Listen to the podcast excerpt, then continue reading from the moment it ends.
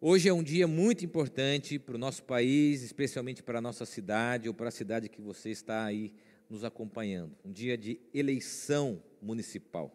Nós vamos eleger, se você já não fez isso, né, com o seu voto, os nossos representantes, vereadores e vereadoras, prefeitos e prefeitas que vão nos representar nos próximos quatro anos.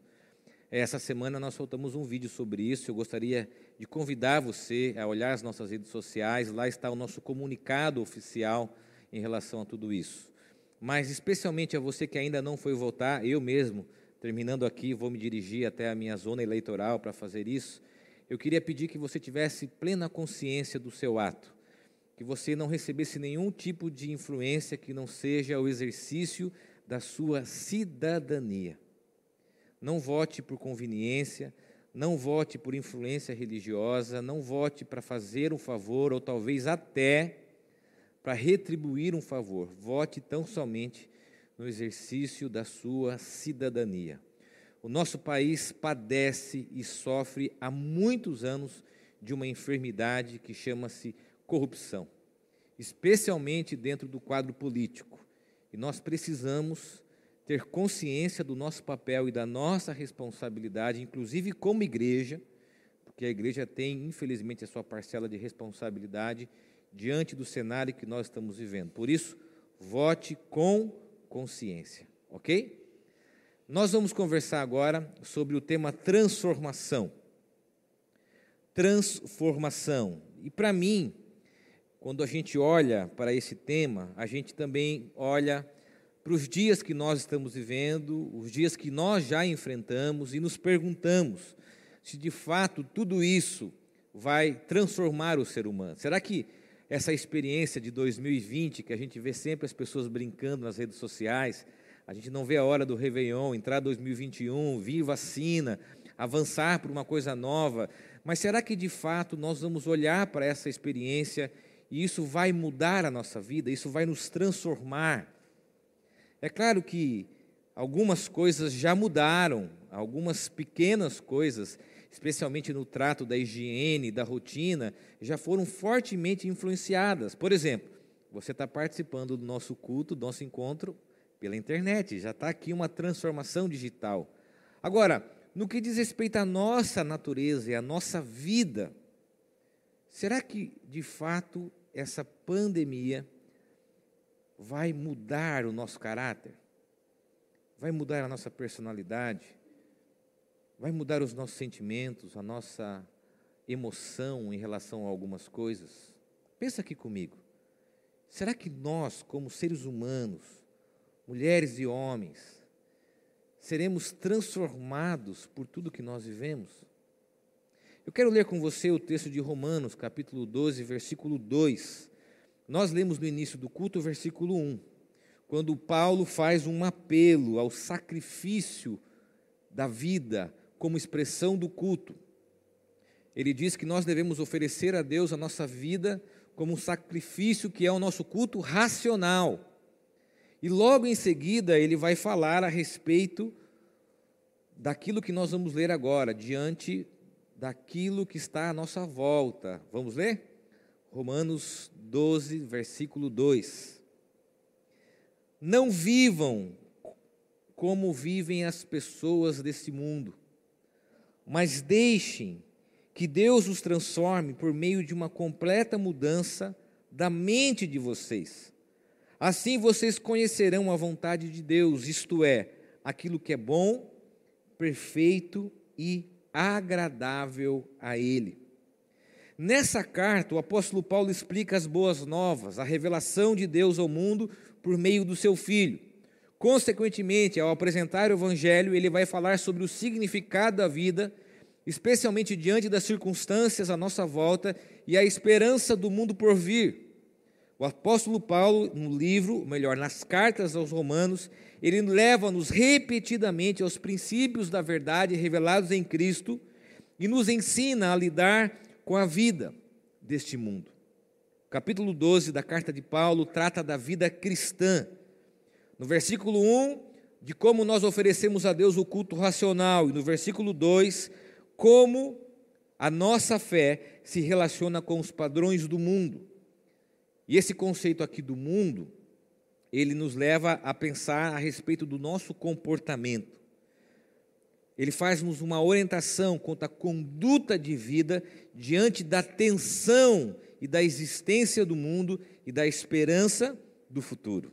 Olha que interessante. Ele fala da vida cristã, ele fala da expressão do culto a Deus através da nossa própria vida como sacrifício, e ele fala da maneira que nós devemos lidar com essa tensão. A nossa vida cristã nesse mundo, a esperança da vida eterna e como nós lidamos com as circunstâncias à nossa volta. E nós podemos então considerar três princípios e três lições fundamentais nesse texto. Primeiro, transformação, segundo a Bíblia segundo esse texto, é não se conformar.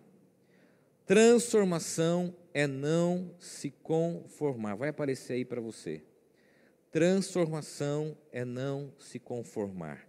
O texto diz: Não vivam como vivem as pessoas desse mundo o apóstolo Paulo faz uma exortação a um inconformismo diante dos padrões do mundo.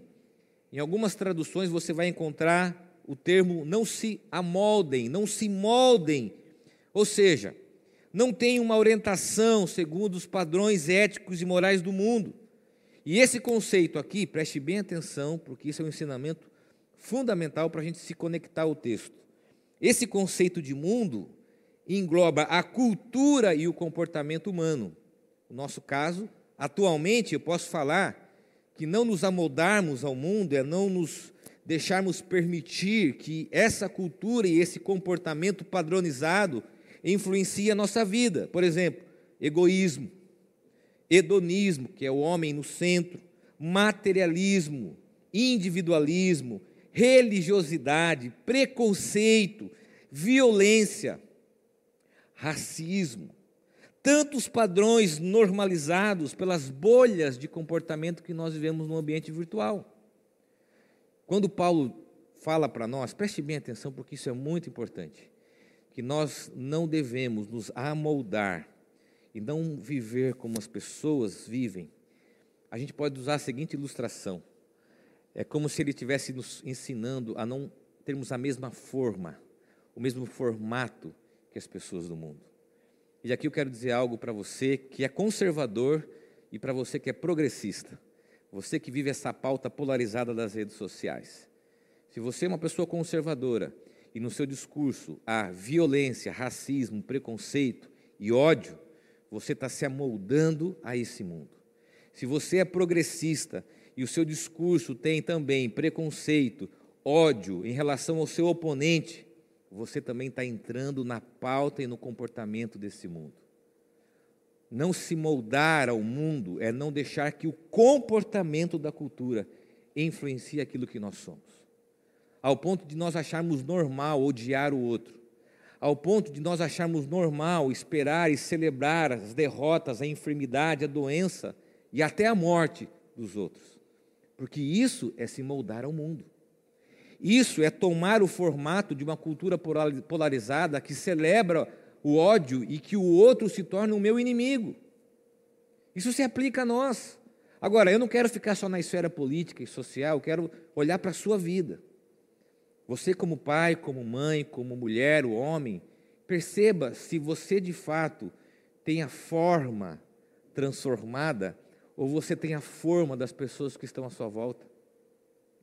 Pare para pensar se o que você faz é influência de outras pessoas. O que você faz é influência daqueles que estão à sua volta, porque isso molda a nossa vida. Vejamos a pandemia e tudo que nós passamos, elas nos tornaram melhores ou piores.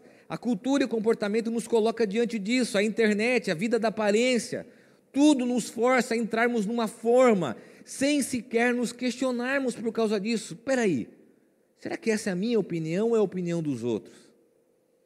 Será que é isso que eu gosto ou é o que a cultura está me dizendo? Um senso crítico, de inconformidade, de olhar as coisas que estão à volta e nos perguntarmos: por que, que nós estamos fazendo o que nós fazemos?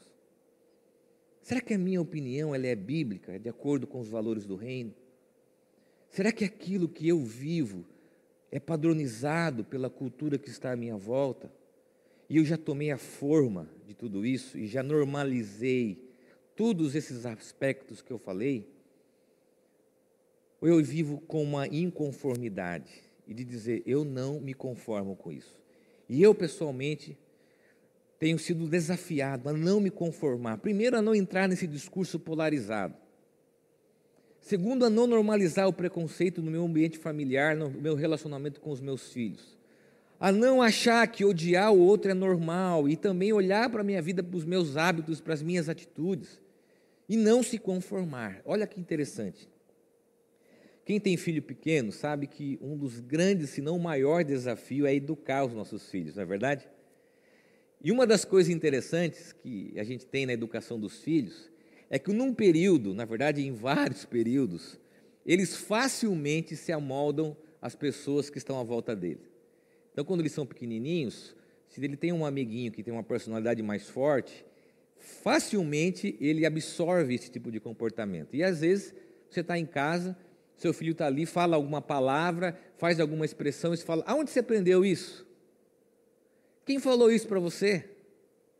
Quem ensinou isso? Nós não falamos isso em casa, não acontece isso.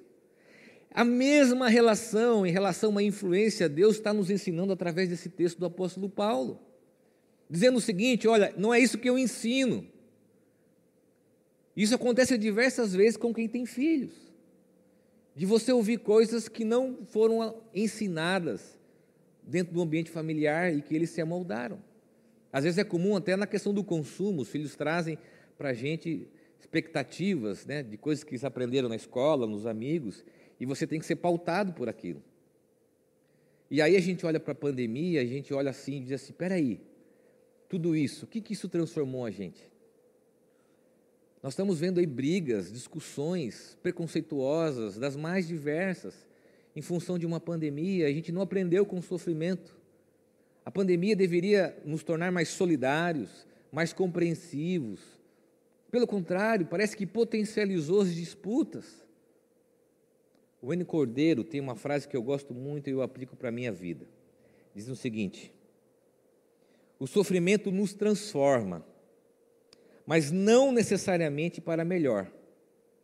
Nós precisamos optar por isso. E aí eu quero fazer a seguinte reflexão: diante de tudo o que nós vivemos nesses últimos meses, qual é a sua opção? Achar que tudo isso que nós vivemos é uma guerra política, religiosa, virtual, ou prestarmos atenção do quanto isso impactou as nossas relações e mudarmos as nossas prioridades, mudarmos as nossas relações. Segunda consideração: transformação é uma mudança de vida. O texto diz: "Não deixem que Deus os, mas, perdão, mas deixem que Deus os transforme por meio de uma completa mudança da mente de vocês.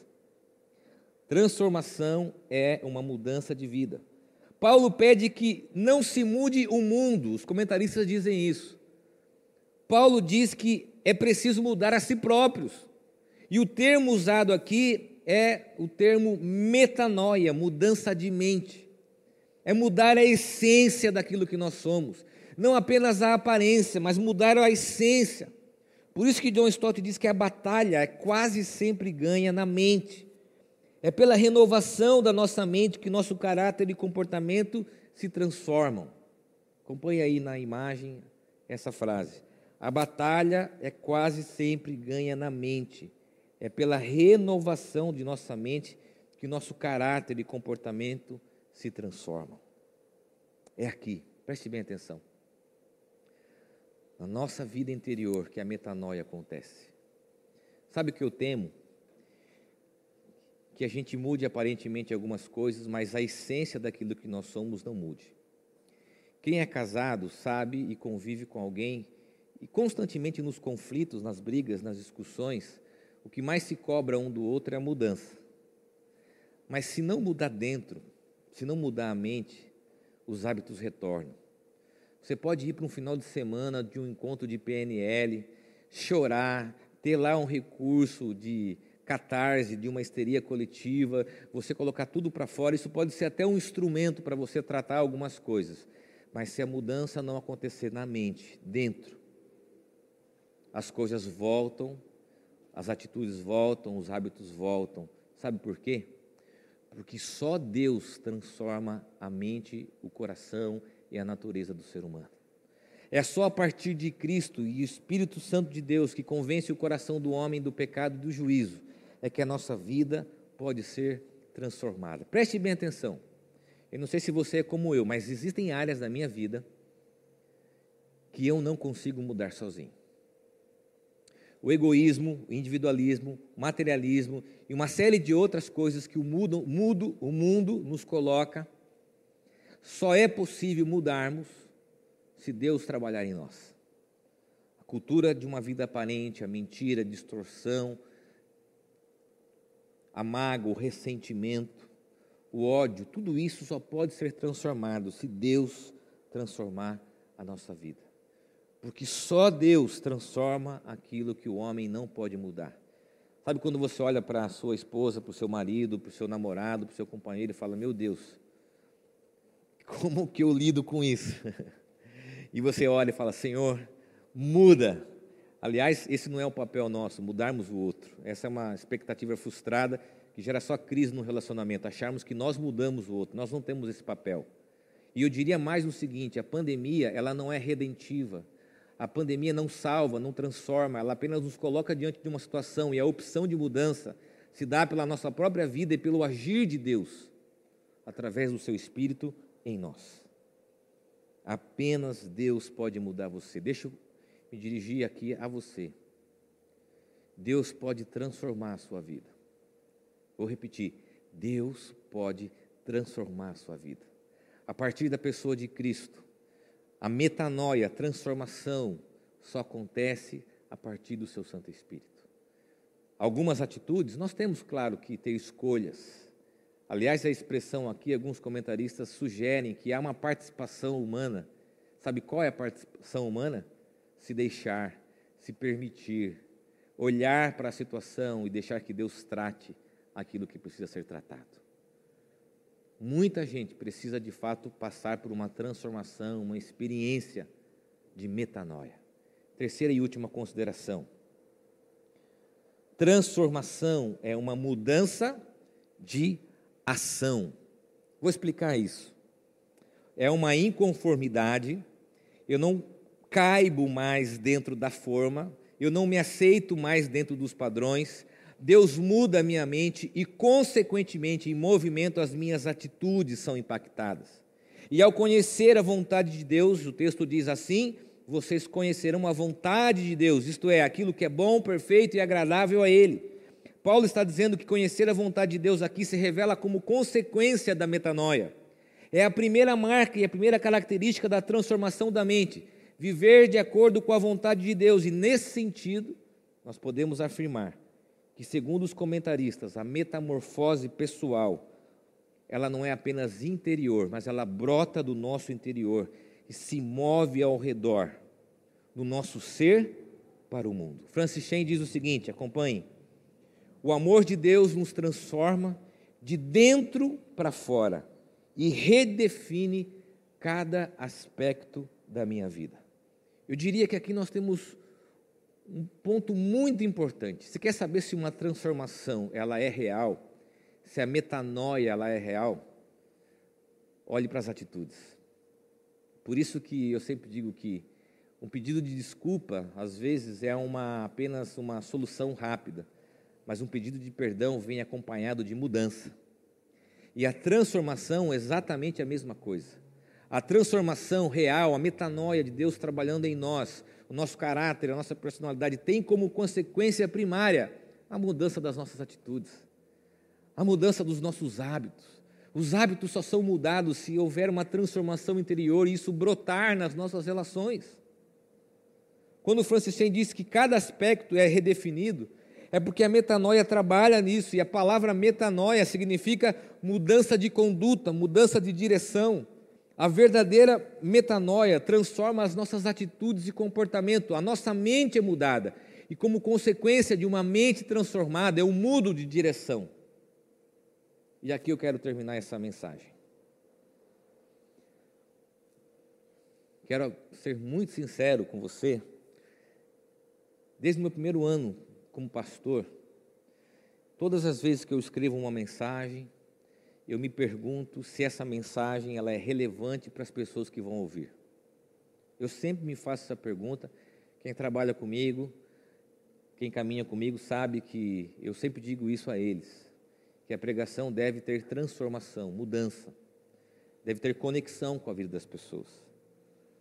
Estou dizendo isso porque tudo que nós fazemos aqui na igreja nesses últimos anos, as canções, as palavras, a estrutura devem nos apontar para uma experiência com Deus que transforme vidas.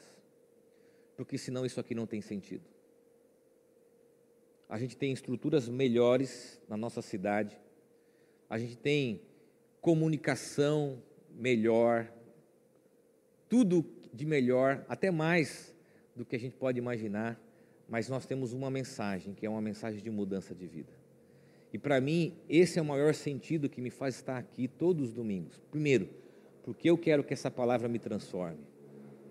Eu quero que essa palavra me transforme para um pai melhor, para um esposo melhor, para um filho melhor, para um irmão melhor, para um ser humano melhor, para um amigo melhor, para um pastor melhor e para um cidadão melhor. Porque metanoia muda a vida.